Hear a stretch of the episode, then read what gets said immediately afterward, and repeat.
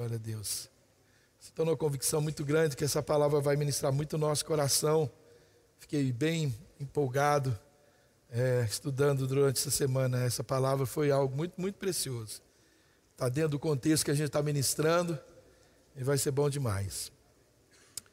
Primeiro livro de Reis, capítulo 18, a partir do 41, diz assim: E Elias disse a Acabe: Vá comer e beber, pois já ouço o barulho de chuva pesada. Então Acabe foi comer e beber, mas Elias subiu até o alto do Carmelo, dobrou-se até o chão e pôs os joelhos entre o, o, o, o rosto entre os joelhos. Ah, e ele disse ao seu moço: Vai e olha em direção do mar, disse o seu servo. E ele foi e olhou, não há nada lá. Disse ele: Sete vezes Elias mandou: Volte para ver. Na sétima vez, o servo diz: Uma nuvem tão pequena quanto a mão de um homem está se levantando no mar. Então Elias diz: Vá dizer a Acabe: Prepare o seu carro e desça antes que a chuva o impeça. Enquanto isso, nuvens escuras apareceram no céu, e começou a ventar e começou a chover forte. E Acabe partiu de carro para Jezreel. Pai, nós oramos em nome de Jesus. Que gratidão, Pai, por mais uma vez estarmos reunidos nessa semana tão intensa que o Senhor nos deu, o Senhor nos presenteou com tantas ministrações poderosas, o Senhor falou o nosso coração, o Senhor nos usou para falar acerca do Teu nome e do Teu reino, para semear essa palavra tão preciosa. E nós pedimos agora em nome de Jesus, Pai, continue trabalhando em nossas vidas, continue falando aos nossos corações, que essa palavra possa é, produzir uma grande transformação no, no nosso ser, na nossa alma e até mesmo no nosso corpo, que ela é poderosa para fazer isso e infinitamente mais. E eu oro, Pai, para que cada uma desses meus irmãos, cada vida que está aqui, tenha uma experiência sobrenatural hoje, tenha um encontro marcante com o Teu Espírito Santo, a ponto de se render a essas verdades. Pai, eu oro e repreendo todo o espírito enviado para roubar essa semente. Nós mandamos embora desse lugar todo o espírito de distração, incredulidade, de incapacidade de entendimento e declaramos que o mover e a ação do teu espírito se intensificará nesse momento para entendermos o seu propósito para essa palavra hoje, porque essa é uma verdade que o Senhor diz, ela não voltará vazia, ela vai cumprir o que o Senhor designou para esse dia e nós só abrimos o nosso coração para isso. Em nome de Jesus, amém, amém. Você pode dar um aplauso para a palavra do Senhor? Aleluia. Queridos, eu, é, você vive esse, esse, essa dimensão de vida assim durante é, toda a nossa vida. Nós vivemos assim experimentando é, vários assim insights na nossa vida e sabe aquela compreensão meio súbita, assim, que alguma coisa, ou alguma coisa determinada, alguma situação, é, às vezes está acontecendo na nossa vida, a gente percebe, do nada assim, a gente tem uma, uma percepção de alguma coisa, isso é, é um insight, é um, é, um, é um start na nossa vida para alguma coisa. E isso pode ser um pensamento, uma ideia, pode ser assim uma, uma impressão, um discernimento que passa na nossa mente quando nós lemos a palavra de Deus, pode ser um vislumbre, uma visão que a gente tem, isso pode ser também um sonho, uma palavra de conhecimento dada a nós. De vários jeitos nós podemos ter esses insights aí de Deus na nossa vida. E são tantas formas né, de Deus falar conosco que o que nós precisamos mesmo é estar conectados ao Espírito Santo, porque isso certamente virá sobre a minha vida e sobre a sua vida todo dia, o dia todo, né? Isso não para nunca. A gente precisa ter essa leitura do nosso tempo e do que Deus está fazendo. E assim, quando esse pequeno sinal, né, aparecer na nossa vida, pode ser o início aí de, de muitas águas, muitas coisas boas começar a acontecer na nossa vida. E eu estou vendo Deus fazer isso nesse tempo com, todo, com todos nós. Eu estou vendo Deus fazer isso, não é só no nosso momento de reunião, mas nas nossas conversas, aí nos nossos discipulados, nossos encontros. há uma expectativa muito legal e eu vejo uma igreja que percebeu essa esse beliscãozinho, sabe quando a gente quer que o filho entenda alguma coisa, aí né, a gente dá aquele tapinha, aquele cutucãozinho. Eu vejo Deus promovendo isso no nosso meio. E a Bíblia ela está repleta de fatos que podem aí comprovar como Deus, é, como Ele faz para nos incluir nos seus projetos, nas intervenções que Deus quer fazer aqui na terra. Deus disse que não faria nada sem antes comunicar aos seus profetas. E Deus quer comunicar coisas tremendas que Ele quer fazer em nós e através de nós. Ele fez assim com Abraão, ele fez assim com, com Jacó, ele fez com José, ele fez o José lá, né, o sonhador, ele fez também com Maria. Queridos, Deus, ele plantou plantou ali no coração de Maria a ideia dela ser mãe do, do, Salvador. Você acredita que Maria poderia rejeitar essa ideia? Claro, mas havia uma conexão do que estava falando. Deus teve essa ideia, deu ali um cutucãozinho Maria, deu um start ali, deu um insight Maria. Maria entendeu, né? E, e ela estava, por que ela entendeu? Porque ela estava conectada à vontade de Deus, ela entendeu que ali se iniciaria o mais, né, o maior e o mais maravilhoso plano para a humanidade. E ainda que ela tivesse que enfrentar o que enfrentou, ela estava disposta a ceder a sua vontade para que Deus fizesse a vontade dele. Com Abraão, ele fez né, a mesma coisa de uma forma diferente, usando a sua criação, né, usando o céu, usando a areia do mar, para ilustrar ali o que Deus pretendia fazer a partir de Abraão. Em Gênesis, no capítulo 15, versículo 5, diz: Então o Senhor conduziu Abraão para fora da tenda e orientou-o: Olhe para os céus e conta as estrelas, se é que podes contar. E prometeu: Assim será a sua posteridade. Abraão creu no Senhor e isso lhe foi creditado como justiça. Querido, naquele momento, Deus ele estava gerando no coração de Abraão um vislumbre. Ele estava fazendo ali com que ele sonhasse acordado. Mas um detalhe nessa passagem me chama bastante atenção e eu queria compartilhar um pouco disso com você. Para mim, é, foi mais do que uma descrição detalhada né, dos fatos que aconteceram ali. É o fato de Deus ter chamado Abraão para fora da tenda.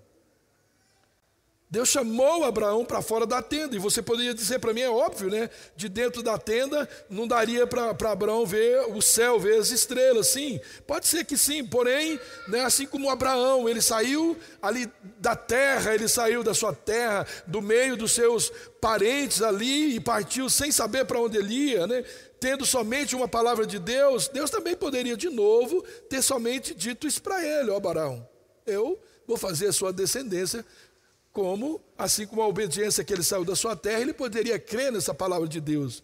Não seria então, querido, a tenda um lugar muito restrito demais para que Abraão pudesse ver as coisas maravilhosas, grandiosas, infinitamente maiores que Deus queria fazer através da vida dele. E aí, querido, eu fico pensando né, se por muitas vezes a nossa tenda não nos impediu de ver essas coisas maiores que Deus deseja que, né, que nós fizéssemos. Será que nós não estamos muito né, é, é, dentro de um ambiente, dentro de uma condição, né, dentro de algumas coisas que nós estabelecemos e nós estamos resistindo a ouvir a voz de Deus para sair daquele ambiente, para experimentar coisas maiores em Deus. Querido, naquele deserto, certamente, né, dentro daquela tenda, no frio daquela noite, que no deserto é muito frio, era muito mais confortável, era muito mais seguro permanecer no interior da tenda. E talvez Deus queira nos dizer que é hora da gente sair dessas linhas né, limitadoras da nossa tenda e ir para fora, para a gente contemplar as coisas maiores e as coisas melhores que Deus quer que nós façamos.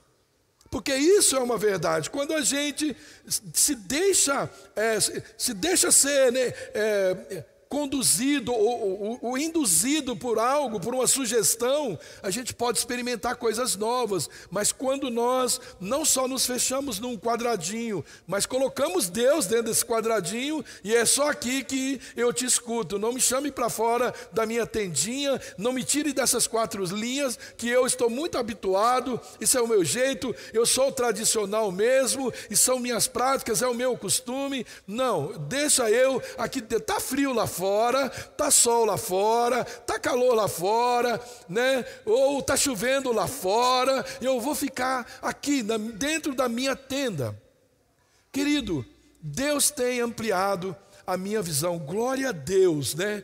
É só aqueles que estão perto de mim, especialmente Keller, Silmara, Jorge, a Tati, sabe, sabe, né, como é, é por algum tempo aí, sabe, eu, eu andei meio esquisito. Meio esquisito, a verdade é essa, né?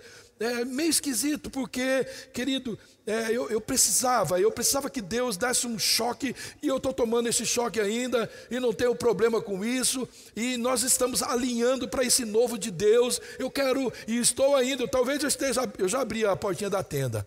Né? Já botei um pé para fora e já estou vislumbrando. Então, talvez Estou aí já quase olhando para cima e já estou contemplando coisas grandes de Deus. Não é somente na minha vida, querido. Há sim um consenso na liderança dessa igreja, né, que novos tempos estão surgindo para nós nessa casa. Amém, querido? Chegou a hora da gente romper os limites, né, da gente olhar e da gente olhar e ver um pouco mais longe. Amém?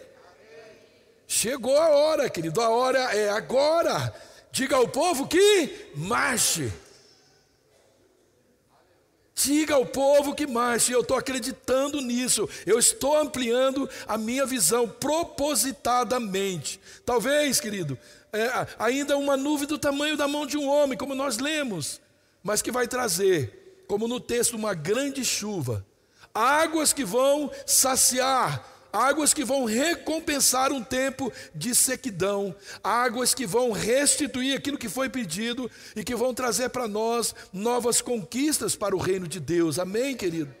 Novas conquistas. E não será um benefício para somente para a estrutura dessa casa, para aquilo que envolve esse ambiente, mas é para individualmente para cada um de nós. Quando o corpo é abençoado, todo mundo é abençoado. Quando um é abençoado, todo o corpo recebe daquela bênção. E é isso que nós queremos para esses novos tempos. Amém? Então, Deus, ele vai restituir a aquilo que foi perdido e Deus vai trazer para nós novas conquistas para o reino dele, ele vai nos impulsionar para novos horizontes e foi isso que Deus sempre fez com o seu povo. Deus nunca aceitou nenhum tipo de acomodação. Deus até moveu coisas terríveis, guerras até, movimentos terríveis para tirar o povo de, de daquela situação cômoda e levar eles para. Quando o povo não entendeu esses movimentos de Deus, quando Deus deu um cutucãozinho só, sabe quando a gente. você chega no filho e dá só, viu? Viu? Aí ele não entende, está naquela prática, né? Viu? Viu? Aí daqui a pouco você, viu? Né? Então, às vezes Deus diz assim: Samuel, outra vez Samuel, outra vez Samuel, Samuel, outra vez Abraão, é Moisés. Viu Moisés? Moisés. Moisés, Moisés. Isso tem um outro tom. Então a intenção de Deus hoje, para eu e você aqui, ouçamos. Claudemir, Claudemir, estou movimentando. Olhe para o alto, olhe para o céu. Davi, querido, para ser o rei que ele foi, ele precisou sair né, de trás daquele curral onde ele cuidava de ovelha, e ele teve que vislumbrar o que Deus chamou ele para ser. Aquilo que Deus, Deus tinha um chamado específico, que se ele continuasse naquele lugar, bom do jeito que era, e foi o fato dele ser um bom pastor, que Deus o chamou, Deus chama as pessoas quando elas estão fazendo o que faz com zelo. Então, ele se tornou aí o maior rei de Israel, um homem segundo o coração de Deus, porque ele decidiu ouvir aquele chamado e sair daquilo. Eu creio que ele fazia com prazer, porque quem não faz com prazer não vai encarar um lobo, não vai encarar um urso para defender as suas ovelhas. Então ele tinha amor por ele que fazia e Deus viu isso. Deus está olhando como é que você né, é, constrói, como é que você administra a sua vida, a sua família, e Deus está aí dando insights em você para te levar para reinar, assim como levou Davi e transformar você, a, minha vida, né, um homem, uma mulher segundo o coração de Deus. Jacó também, após ele ter tido um sonho da parte de Deus, toda a história dele, que era a história original que Deus tinha, assim como tem uma história na palma da mão do Senhor, minha e sua, Deus tinha uma história já ditada a respeito de Jacó, mas ele estava vagando pelo deserto, tentando fugir dessa história, e por causa desse encontro que ele teve, a sua história foi restabelecida. Em Gênesis no capítulo 28, versículo 10, a partir do 10 diz: Partiu, pois, Jacó de Beceba e foi a Arã, e chegou a um lugar onde passou a noite, porque já o sol era posto, e tomou uma das pedras daquele lugar e pôs sua cabeceira e deitou naquele lugar. E sonhou, e eis que era posta na terra uma escada cujo topo tocava os céus, e eis que os anjos subiam e desciam por ela, e eis que o Senhor estava em cima dela e disse: Eu sou o Senhor, o Deus de Abraão, teu pai, e o Deus de Isaque.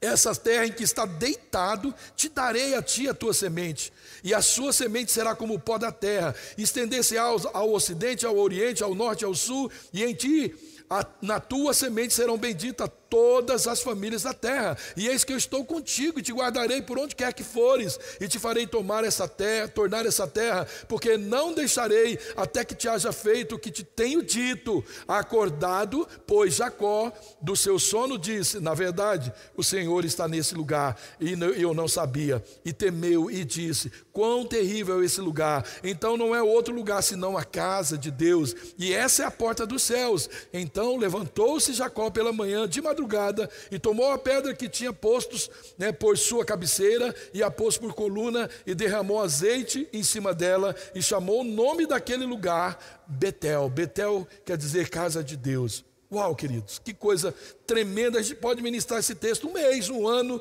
A gente tem conteúdo dentro desse texto para tirar lições preciosas. Que tremenda, querido, essa manifestação de Deus nesse lugar. E eu pergunto: precisava de tudo isso? Será que não bastava Deus falar, lembrar ele de tudo que já havia prometido? Precisava desse vislumbre, desse sonho. Diz que Deus fala com vislumbre, com sonho. Deus fala através de uma impressão. Deus fala através de um profeta, através de uma palavra de conhecimento. Tem muitas formas. E Deus falou que é através de um sonho. O que eu entendo, querido, novamente, é que eu vejo Deus direcionando o homem a olhar para o céu. Davi disse: Eu elevo meus olhos para o monte, para o céu, para o alto é de lá que me vem o socorro. É de lá né, que restabelece todas as convicções, todo o plano, aonde eu preciso chegar. É de lá que vem a resposta certa. Querido, as coisas mais preciosas que nós podemos ter aqui na terra, primeiro, primeiro de tudo, elas precisam ser vistas lá no céu. Tudo que necessitamos Aqui na terra, nós precisamos contemplar primeiro estas coisas do céu. Toda a vontade terrena que não tem conexão com o céu, ela é meramente humana. Meramente humana. Jesus ele ensinou a orar assim: seja feita a vossa vontade, assim na terra. Mas como? Como ela é feita no céu. Então a vontade que, que vai, vai funcionar, que vai realmente crescer, que vai amadurecer, é uma vontade que ela já foi, ela já existe no lugar, ela existe já no coração do Pai. Eu só transporto aquela vontade para cá. Eu faço essa vontade aqui, mas como ela é feita no céu. Sabe, queridos, Deus ele vai usar o lugar e o que você tem à sua disposição naquele lugar para começar um novo tempo, algo novo, para dar um recomeço, um start na sua vida. Deus vai fazer isso. Jacó, o que, que ele tinha naquele lugar? Muitas pedras. Então, ele usou uma daquelas pedras como seu travesseiro e ele deitou sobre as outras pedras. Era isso que ele tinha. Era isso que ele tinha. Sabe qual é o problema? Que nós queremos construir primeiro uma cama, né, King? Travesseiro de pena de ganso, né? E para depois começar a sonhar confortavelmente. Aí, muitos pregam isso como a prosperidade, que é só Deus. Deus fala assim: você é próspero. Pô, então, olha, eu vejo Deus na sua vida. Mas como é que vê vida num cara que está dormindo sob pedra com um travesseiro de pedra? Você é capaz, querido, né, assim como Jacó, de descansar sobre esse, esses desconfortos da vida que estão cercando a nossa vida diariamente? Será que nós somos capazes de descansar sobre todos esses desconfortos que nós estamos vivendo? Ei, querido, era uma pedra o travesseiro desse homem. Era uma cama ainda pior do que isso. A cama dele era de pedra. Mas quem sabe talvez o sonho, né, que Deus quer nos dar hoje, né, as promessas que ele quer renovar na nossa vida, está na confiança de que eu posso descansar mesmo nas situações mais desconfortáveis da minha vida. Eu posso confiar. Mesmo dormindo sobre pedra, com travesseiro de pedra, sentindo todo o desconforto, eu posso ter um vislumbre, eu posso ter um sonho, eu posso ter um start de Deus na minha vida e recomeçar, e começar um novo tempo, novas conquistas, voltar ao projeto original que Deus sempre teve para a minha vida. Quem sabe, não precisaremos mesmo chegar a esse nível que chegou Jacó, de ter que dormir na pedra, com travesseiro de pedra, para ter um sonho do que Deus realmente queria para a vida dele. Quem sabe, assim como Jacó, querido, nós também estamos deitados sobre a nossa promessa. Lá no versículo 13, diz o Senhor: Eu sou o Senhor, o seu Deus, o Deus de Abraão, teu pai, o Deus de Isaac. Essa terra em que você está deitado, eu darei a você, é, é a tua semente. Ele estava deitado sobre aquela terra, que era já posse dele, o Senhor está dizendo, darei a você. E isso, querido, vale para nós, vale para a nossa família, isso vale para o nosso trabalho, isso vale para a nossa empresa, isso vale para a igreja, vale para a nossa cidade. Então, ao invés de ficarmos reclamando né, que possamos olhar ao nosso entorno, ou em nosso entorno, e a gente encontrar algo que nós podemos sim né, encostar a nossa cabeça, ainda que sejam tanto desconfortáveis, desconfortável a gente possa descansar confiando que Deus fará milagres maiores e milagres melhores ainda, mesmo dentro dessa condição. Elias, querido, eu, eu assim fico maravilhado, né? Elias é um cara muito espetacular. Quem sabe assim, né? Como, como ele, nós podemos começar a ter essas atitudes. Eu quero voltar a esse texto de 1 Reis e vamos observar o versículo 3. Algumas atitudes de Elias que trouxe, mais uma vez, a manifestação do poder de Deus, que eu vejo dentro desse texto de 1 Reis. Primeira coisa que Elias fez, ele cultivou ali um ambiente de fé. Gente, se você ler esse capítulo inteiro, essa, essa atuação de Elias é, é, é, coisa maravilhosa. A gente teve a oportunidade, eu até preguei lá onde aconteceu esse fato, eu preguei nesse Monte Carmelo, a gente pregou lá naquele lugar muito especial, é, tivemos um culto e lá era um, um das minhas escalas de pregar em Israel, era lá.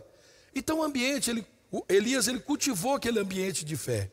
A gente nota que Elias, ele gera esse ambiente de milagres antes, antes mesmo de orar para chover. Pouco Há poucos minutos, Elias tinha desbaratado aqueles profetas, 450 profetas de Baal, e Elias, ele disse a Acabe, Acabe, acabou aquela, ele matou os profetas de Baal, acabou e determinou ali quem era Deus sobre Israel, e aí ele olha para Acabe, poupou a vida de Acabe, aquele rei perverso e mundano, ele diz, só vai para casa, vai comer, vai beber, porque eu já ouço o barulho de uma chuva muito pesada, Acabe, vai embora, porque senão você vai tomar um toró. Quando Elias falou isso, ele nem havia orado, querido. Que sons que tem ecoado assim de uma forma mais alta no, aos nossos ouvidos? Qual é o, é o, som? Que sons que nós temos que, que tem movido as nossas atitudes de fé? Depois de uma batalha, depois de um desafio, qual é o som? Qual é o próximo som que a gente ouve? Para, você está cansado, vai embora. Elias até Elias até ouviu esse som, mas não sem antes cumprir todo o trabalho que ele tinha dentro desse, né, dessa, é, é, desse contexto de provar quem era Deus em Israel. Alguns sons, querido, que nós ouvimos pode, pode assim produzir declarações muito negativas na nossa vida. Elias, como eu disse, ele nem tinha orado para chover, mas ele já estava orando, eh, ouvindo o barulho de uma chuva muito pesada. Mas a nuvem do tamanho da mão de um homem ele viu depois, porque nem essa nuvem não havia ainda, e Elias já estava ouvindo o barulho da chuva. Ele estava cultivando a fé naquilo que ele iria profetizar ainda, naquilo que ele iria orar. Esse contexto, querido, que nós estamos lendo, fala de Elias inconformado com o povo de Israel perdido na idolatria, pornografia, no sacrifício de crianças a Baal, né? Ele estava inconformado, então Deus o envia lá para provar quem era Deus naquela situação. E ali, depois você pode ler o capítulo, ele acaba com os profetas de Baal, e Elias ficou muito exausto, mas ele tinha é, um, um trabalho, ele tinha que terminar um trabalho. Elias, ele estava ali sob o impacto dos fatos que antecederam esse milagre. Quais? Os outros milagres que há pouco Deus tinha feito, desbaratando aqueles 450 profetas de Baal. Querido, a nossa vida, ela é um constante milagre. A nossa vida é um milagre em andamento. Todo dia você é um milagre. Todo momento você é um milagre. Se a Bíblia diz que Satanás, que os demônios, eles, eles andam, eles estão ao nosso derredor o tempo todo tentando nos matar. Você imagina a cada milésimo de segundo quantos anjos estão ao seu redor fazendo milagres, te defendendo. A sua vida é um milagre, um milagre a todo tempo. Em todo o tempo nós estamos vivendo milagres e mais milagres. E se a gente conseguir contemplar essa realidade, então nós vamos começar a ver os sons dos próximos milagres. O milagre esquecido não produz som algum. O milagre contado e testemunhado, ele produz ecos. Ele produz eco. E você sabe que eco, ele vai e volta, né? Você, esse dia eu estava pescando lá, tem alguém dando, dando tiro lá, né? Lembra, o Rangel aí? Ah, o tiro parece que batia lá na montanha, e daí, daí uns segundos, bem bons segundos ainda, a gente ouvia aquilo de volta. Sabe, querido, quando você não esquece esses milagres, talvez que a gente considere insignificante, nós começamos a ouvir os sons dos próximos milagres.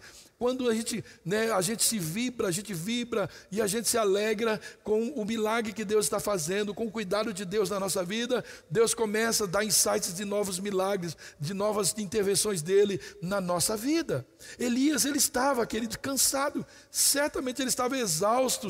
Né? Nesses capítulos seguintes a gente comprova isso, e isso fica muito claro, porém, todo esse desgaste não foi o suficiente né, para que Elias não orasse, para que algo tão necessário para aquela ocasião acontecesse, que era a chuva. Porque Elias tinha profetizado: essa nação está perdida, então não vai chover por sete anos. Mas deu três anos e meio, ele foi lá, porque a coisa estava feia, foi desbaratar os profetas e profetizar chuva. Então Elias, ele estava orando pelo que era necessário. Há momentos, querido, que nós estamos muito esgotados. Porém, a nossa fé não pode estar esgotada. Tem momento, querido, que, olha, querido, há pouco tempo eu vivi coisas terríveis. Mas a minha fé nunca, nunca parou. Eu nunca parei de ler Bíblia, eu nunca parei de orar, eu nunca parei de crer. Aliás, quando eu estou em baixa, é que eu estou orando mais e crendo mais. Porque você pode estar lá embaixo, mas a tua fé tem que estar lá em cima. Você pode estar com o tanque vazio emocionalmente, fisicamente, mas espiritualmente você está no colo do Pai, você não sai de lá por nada desse mundo, querido. E é preciso não só estar cheio dessa fé, a gente precisa declarar essa fé, pôr em prática o que nós acreditamos para que aquilo que nós necessitamos possa acontecer. E é aí, querido, que o fraco fica forte. Lá no capítulo de Joel, capítulo 3:10. É aí que nós dizemos não, o que você está vendo não é a realidade do espiritual que eu vivo. Você está vendo alguém abatido, está triste por alguma circunstância, mas dentro de mim tem um espírito gritando: glória ao meu Deus, eu vou sair dessa, eu vou vencer, eu não desisto, eu não paro nunca, eu sou imparável, porque o meu Deus é comigo. Ele diz para Jacó no texto, para Elias no texto: Eu estou com você, eu não vou deixar você. Entra nessa parada, eu vou com você. Imagina o Deus que dá um insight para você começar algo e vai largar você no caminho. Como? Só se você sair do projeto, sair do trajeto. Mas enquanto permanecemos, Deus está conosco. Agora, querido, removido o problema, é necessário buscar a solução. Qual era o problema maior daquela ocasião? Era a falta de chuva. O problema de Israel não era a falta de chuva. Era a incredulidade, era a idolatria do povo. Sabe, querido, às vezes nós não entramos nas próximas etapas de milagres na nossa vida, porque há desvios de propósito, há desvios de princípios em nós. E aí nós não conseguimos pular para a próxima etapa. Isso é comum, querido. A gente viveu um tempo de milagres, de libertação, tempo de, né, de colheitas, e depois entramos em tempos de sequidão. Quando a gente faz uma análise, faz um, uma cura interior, a gente percebe que em algum momento houve um desvio de conduta, um desvio de princípio. E aí nós começamos a, a, a, a, a titubear na nossa fé. Deus, querido, essa Anote aí, Deus não vai mostrar, Deus não mostrará sinais aonde não houver altares. Depois da reconstrução do altar, posto ali o holocausto, isto é, isso é que é cultivar um ambiente de fé. E é só então aí que o fogo cai. É só no ambiente onde eu construo. A minha fé não é, ela não é abalada. Eu não construo altar porque as coisas estão boas. Você imagina que Elias, ele, ele desmancha aqueles altares dos profetas de Baal, destrói, limpa o lugar e ele faz um altar. Faz um altar né, de, de, com madeira, com pedras, que era o que tinha lá, né, que é o que tem Israel de monte, né, ele faz um altar. Mas o que, que ele põe no altar? Eu disse que o problema não era a falta de chuva, e não era era a incredulidade do povo, que se fosse falta de chuva, Elias não mandava jogar quantas vezes água, naquele altar? A água naquele tempo era ouro. Eu nem sei de onde que eles tiravam água. E Elias jogou, joga uma vez, joga duas vezes, joga três vezes, nem lembro quantas vezes jogou água naquele altar. Água, querido, água. Então não era algo o problema. E eu diria que nós estamos, querido, restaurando aí os nossos altares então fique atento ao som da chuva, porque essa chuva ela está chegando, ela é pesada e essa chuva é abundante. Amém, querido? Porque nós não estamos fazendo outra coisa senão reconstruindo altares, tirando os velhos altares, as construções velhas que, que, que, nós mesmo construímos na nossa vida, nós estamos derrubando isso e reconstruindo, ou limpando esse lugar e construindo altares para o Senhor. O que, que nós vamos oferecer nesse altar do Senhor? O que nós temos de mais precioso. Naquele tempo era água, e todos foram ali e ofereceram água naquele altar. O que é que nós vamos colocar? O que é que nós vamos sacrificar nesse altar? O que é que nós vamos fazer? O nosso tempo, nossas finanças, o que é que nós vamos, o nosso ministério, o que é que nós vamos depositar nesse altar? Outra coisa que eu vejo que Elias fez, mesmo já ouvindo, querido, o barulho da chuva, Elias ele foi orar para chover. Lembra que Elias mata os profetas de Baal e ele diz para cá, vai embora que vai chover porque eu estou escutando o barulho de chuva, mas ele não tinha orado e ele já disse para Cabe, estou escutando o barulho de chuva, cai fora que vai chover. Depois é que ele foi orar. Depois é que ele foi orar mesmo já ouvindo aquele barulho e já ter cantado a bola para Cabe, Elias foi orar para chover.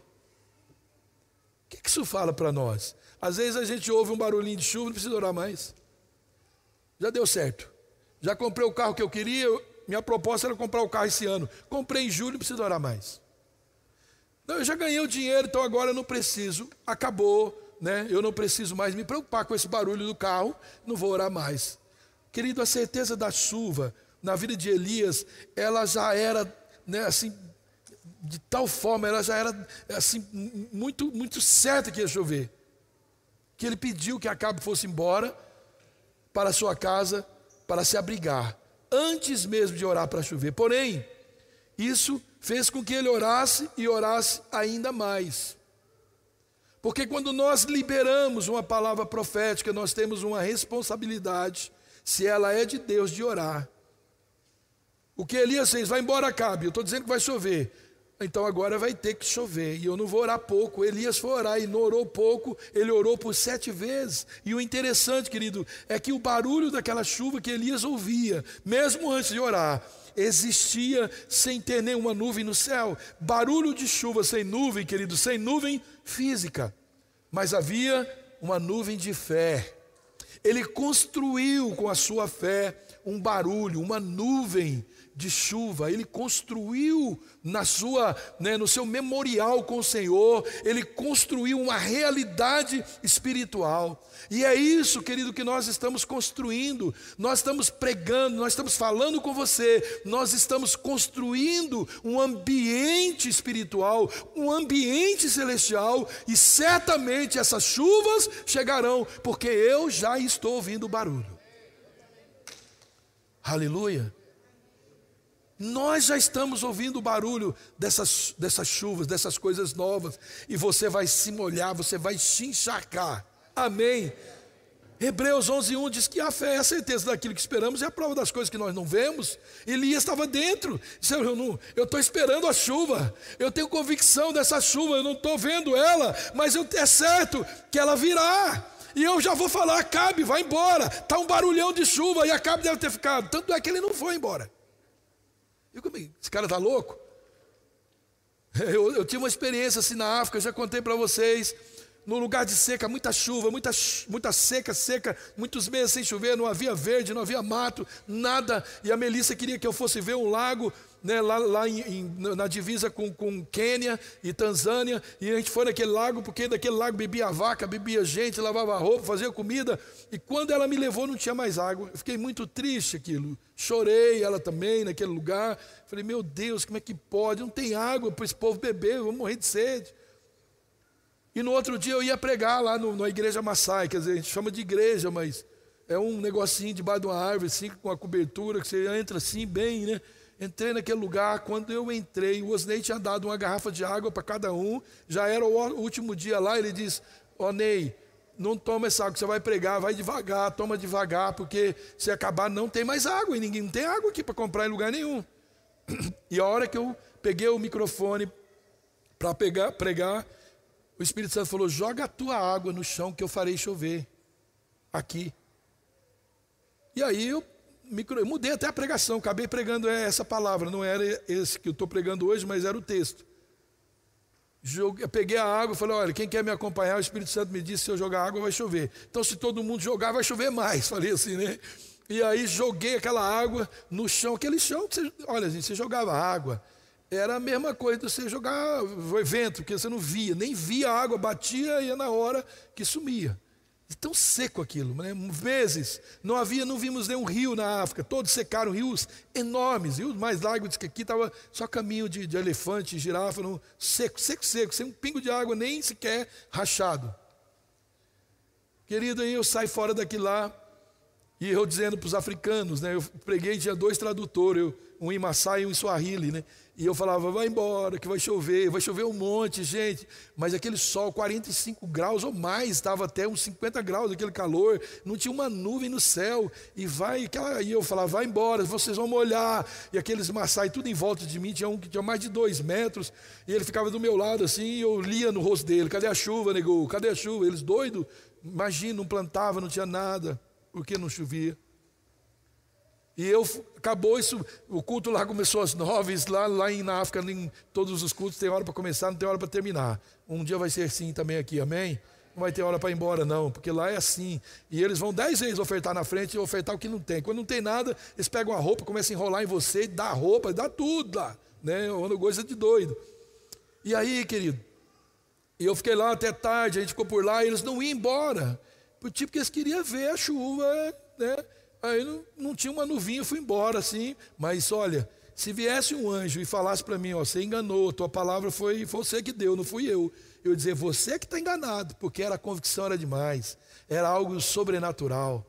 E eu creio é, que é essa dimensão que Elias sentiu. E fomos embora. Saímos de lá e nada de ver uma nuvem sequer. E eu fiquei olhando aquele mundo sem cidade, sem nada, só, só né, terra e animais, elefante, girafa. E a gente era longe do lugar onde a gente ia, estava acampado. E eu falei, qualquer lugar que eu olhar e tiver uma nuvem, eu vou dar glória a Deus. Porque depois que você saiu, né, vira para cá, para lá, você já nem sabe para que rumo você está, para que lado que você estava ou está indo, né? Eu cheguei no acampamento, que é lá onde é o, o lugar, né, o do Osnei lá, e assim, Deus, eu queria ver a chuva, né? Não, não vi a chuva, mas olhei para um lugar, tinha uma nuvem lá, uma nuvem, eu já dei glória a Deus. Está chovendo, está chovendo. Irmãos, para resumir, na quarta-feira, é, era domingo quando viemos embora, ficamos segunda, terça e quarta. O Ale estava comigo ligando para lá para ter um contato com uma das crianças que a gente estava, que o Ale estava cuidando, porque tinha entrado um mosquito no ouvido. E aí a mãe dessa criança, a mãe que adotou, ela veio correndo, ela voou no meu pescoço assim, dizer, ela dizia, o profeta que faz chover, o profeta que faz chover, é, volta lá, que está vindo gente de longe, porque quer que você vai lá para fazer chover. Depois que você saiu, começou a chover e não parou até hoje. E eles estão plantando, ela estava radiante, estava louca, sabe? Por quê, querido? Eu ouvi um barulho de chuva e eu decidi falar dessa chuva. Falar dessa chuva.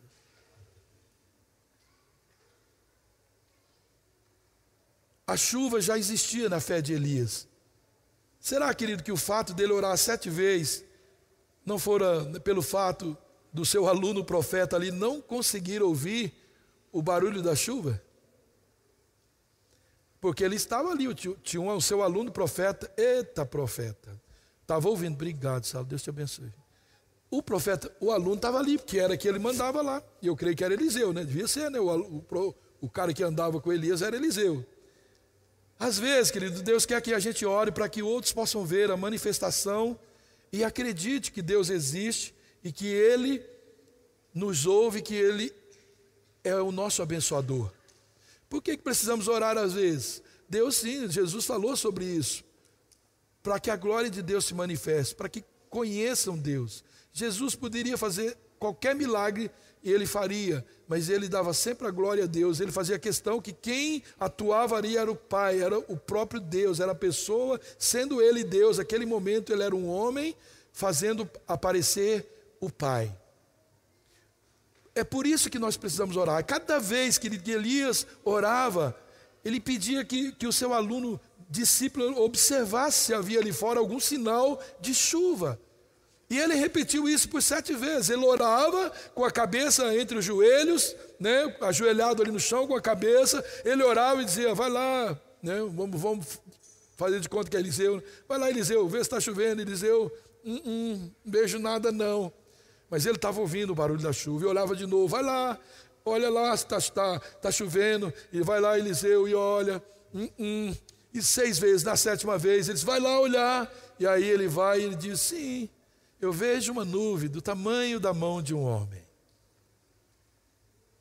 Eu vejo uma nuvem do tamanho da mão de um homem.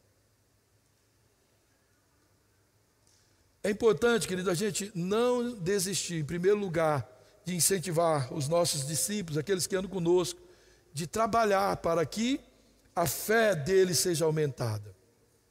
E aqui, querido, eu confirmo esse pensamento. Na sétima vez, o seu moço viu um sinal e ele disse: Eu vejo uma pequena nuvem do tamanho da mão de um homem, e é aqui que eu quero chegar com você.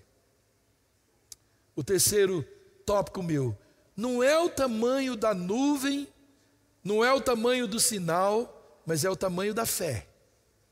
É a fé que você aplica quando Deus dá um insight em você. Quando Deus dá partida em você para algo, é como você exercita a fé que você tem. Fé não tem método para medir fé. Fé é fé. É como você exercita. Jesus disse que se essa fé ela for como um grão de mostarda, ela já é o suficiente para um grande mover. Montanha se move se a fé do, como um grão de mostarda ela for aplicada. Jesus falou isso. Agora, olhando os sinais que estão acontecendo ao seu redor, eu quero te perguntar: que declaração de fé você tem feito? Qual é a declaração de fé? Vai chover? assim, convicto: vai chover na minha horta. Quando aparece, quando Deus dá, dá essa abertura, mostrando essa nuvem do tamanho da mão do homem, no meio do homem do, no, no, meio de um conflito, depois de um desgaste, depois de ver e contemplar outros milagres, né, coisas que você já viveu com Deus, experiências, e aí você entra numa situação de necessidade e você vê uma nuvem do tamanho da mão do homem, o que é que você fala? Ou você diz assim, ó, pelo tamanho da, da, da, dessa nuvem, não, não tem cara que vai chover, não, né? Não é assim que a gente fala? E desse mato não sai coelho, né? Eu vou orar, mas não sei não, né? Eu acho que essa não vai, vai cair chuva, não. Sabe, querido, quando nós não estamos ligados ao que Deus está fazendo, nós nos esvaziamos da fé. Quando nós não nos, não nos ligamos no que Deus está movendo, a gente nem tem por que exercitar fé. É por isso que a gente está exercitando só fé. Deus está movendo para um novo tempo. Você precisa estar ligado, porque Deus vai usar você para trazer coisas para nós. Deus usou Elias para trazer coisa a Cabe, a Jezabel, aqueles 450 profetas e a toda uma nação de Israel. Tem uma cidade aqui esperando que esses insights que você tem se transforma em atitudes de fé grandiosas que vão trazer chuvas serôdias para a nossa cidade, para a nossa igreja, para a nossa vida, família. Só consegue ver, querido, os pequenos movimentos de Deus, aqueles que estão conectados a um espírito de fé. Somente esses é que vão experimentar, ver e experimentar essas grandes coisas de Deus. O texto diz que enquanto Elias falava com Acabe, de novo, porque ele já tinha falado, vai embora, que eu estou escutando barulho de chuva. Acabe não foi. E aí agora ele né, vê a nuvem do tamanho da mão de um homem, ele volta, fala para Acabe. Ah, né, depois nuvens escuras começaram a aparecer, e o vento né, das chuvas já sopravam do mar, e começou a chover muito forte. Aí ele volta a, diz, a falar com Acabe, ó, cai para o gato, vai embora, que vai chover. Você pode ouvir, queridos, os sons que estão por vir, mesmo antes de sermos específicos nas nossas orações? Porque Elias já ouviu o som antes de orar para chover, então ele nem foi específico na oração, mas ele já tinha um direcionamento. Você consegue já ter um discernimento do que você precisa de orar antes mesmo de orar? Você consegue ouvir a necessidade do que você vai orar? Ela grita dentro de você, grita dentro de mim, essa necessidade de orar por algo específico para que o barulho que eu esteja ouvindo, ele possa acontecer na minha vida. Por isso que o barulho que nós estamos ouvindo é importante. E discernir esse barulho, que voz é essa? Que barulho é esse? É o movimento de Deus ou é o movimento das trevas? Que movimento é esse?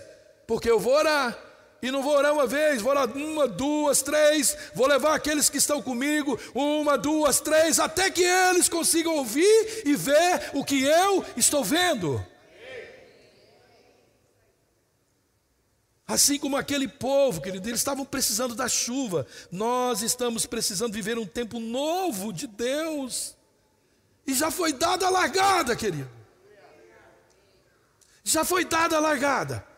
Ontem foi poderoso aqui, eu fiquei observando os movimentos de Deus, as palavras liberadas ditas, só abocanhando e entendendo o mover de Deus dentro disso que Deus tem nos conduzido, nos impulsionado, querido. Eu já ouço o som das mudanças, das coisas novas, da abundante chuva. Agora a gente vai começar a orar. Uma, duas, três, quatro, cinco, seis, sete, até que tudo isso se manifeste. E vai se manifestar. Porque não há fé, não há nenhum nível de fé que Deus não toma, que Deus não, não, não, não, aproveita. Querido, e se porventura houver alguns né, entre nós com dificuldade de crer, nós vamos clamar até que eles vejam essa pequena nuvem do tamanho da mão de um homem. Como foi com o moço de Elias. Esse é o tempo, querido. Satanás, ele quer nos parar. Sempre quis.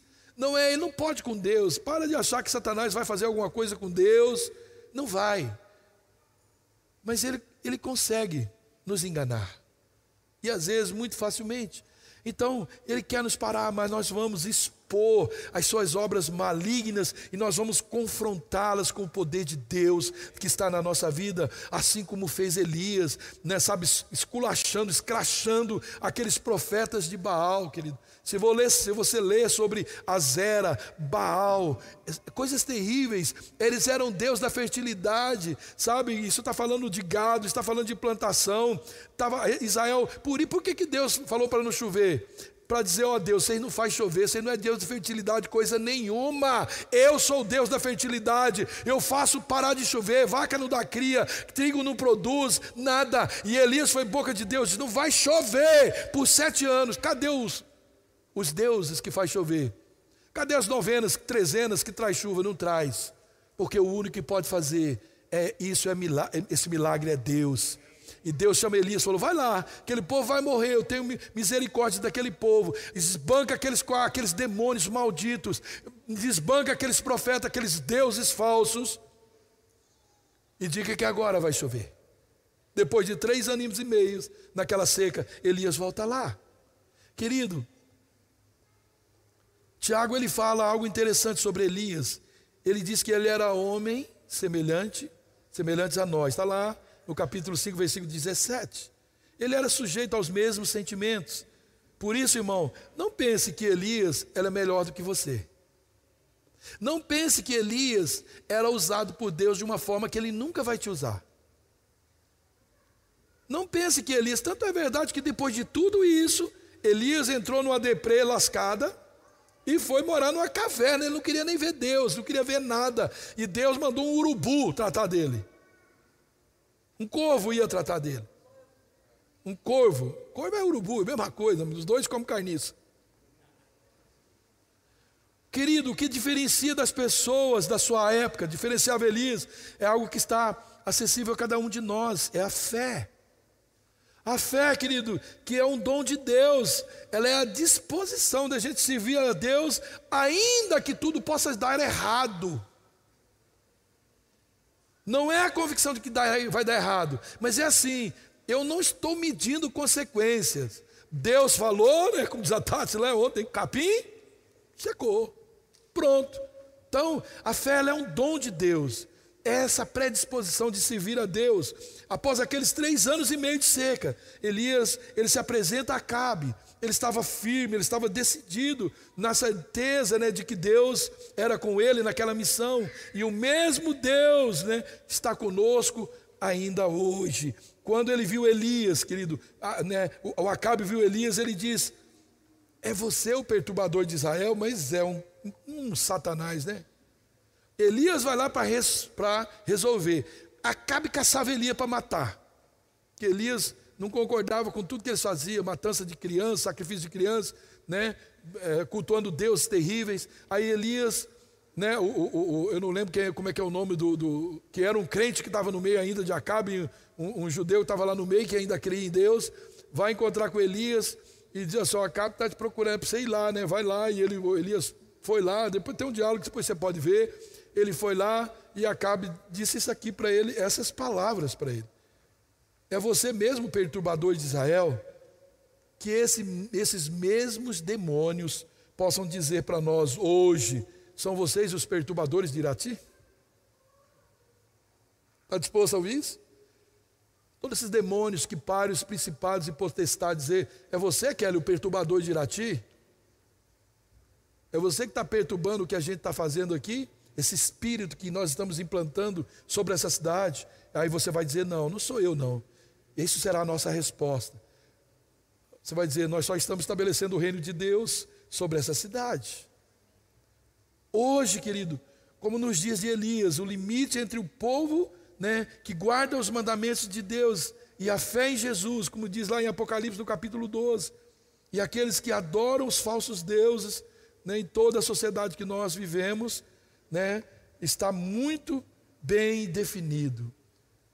Deus ele convida, querido, a cada um de nós para fazer parte desse novo e santo movimento, né? um movimento que, que, que se submete e serve a Deus, um movimento que combate o pecado, né, de frente mesmo, sem chamar pecado com nenhuma gracinha, e, e, isso tudo no poder do Espírito dele, do Espírito de Deus. Então ele chama você, ele me chama para a gente participar de um movimento, né, de, um, de, um, de um levante mesmo, nesse espírito de Elias.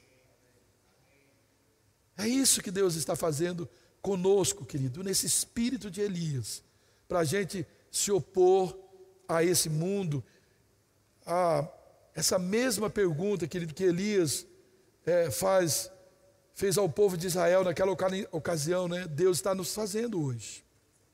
Até quando vocês vão oscilar entre um lado e outro? Se o Senhor é Deus, sigam-no. Acabou o tempo, querido, da gente ficar titubeando. Não sei se eu aceito, não sei se vou, não sei se eu encaro. O pastor tem falado de novos desafios, caro ou não. Você é um líder de célula, como é que eu, eu vou ser um, um voluntário? Acabou esse tempo, o barulho chegou. Você está ouvindo o barulho? Eu estou ouvindo o barulho do voluntariado e estou vendo todos vocês engajados nisso doidamente.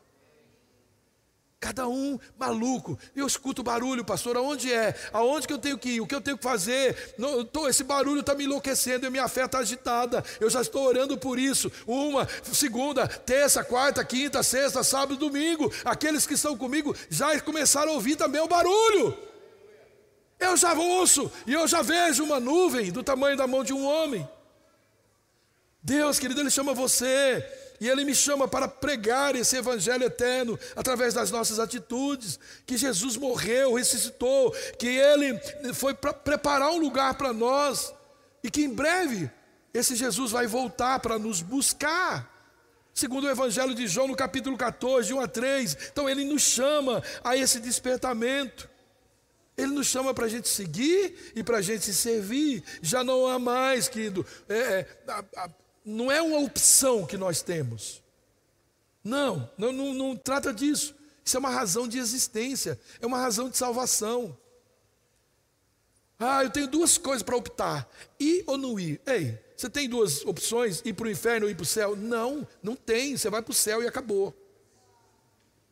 Ah, eu tenho duas opções: servir a Deus ou não. Não, você não tem. A sua opção é única: eu vou servir a Deus todos os dias da minha vida. Jesus ficou aqui três anos e ele não fez outra coisa senão servir, servir, servir, se humilhar, servir, servir. Se vestiu de servo. Quem somos nós para ficar medindo de que modo, aonde?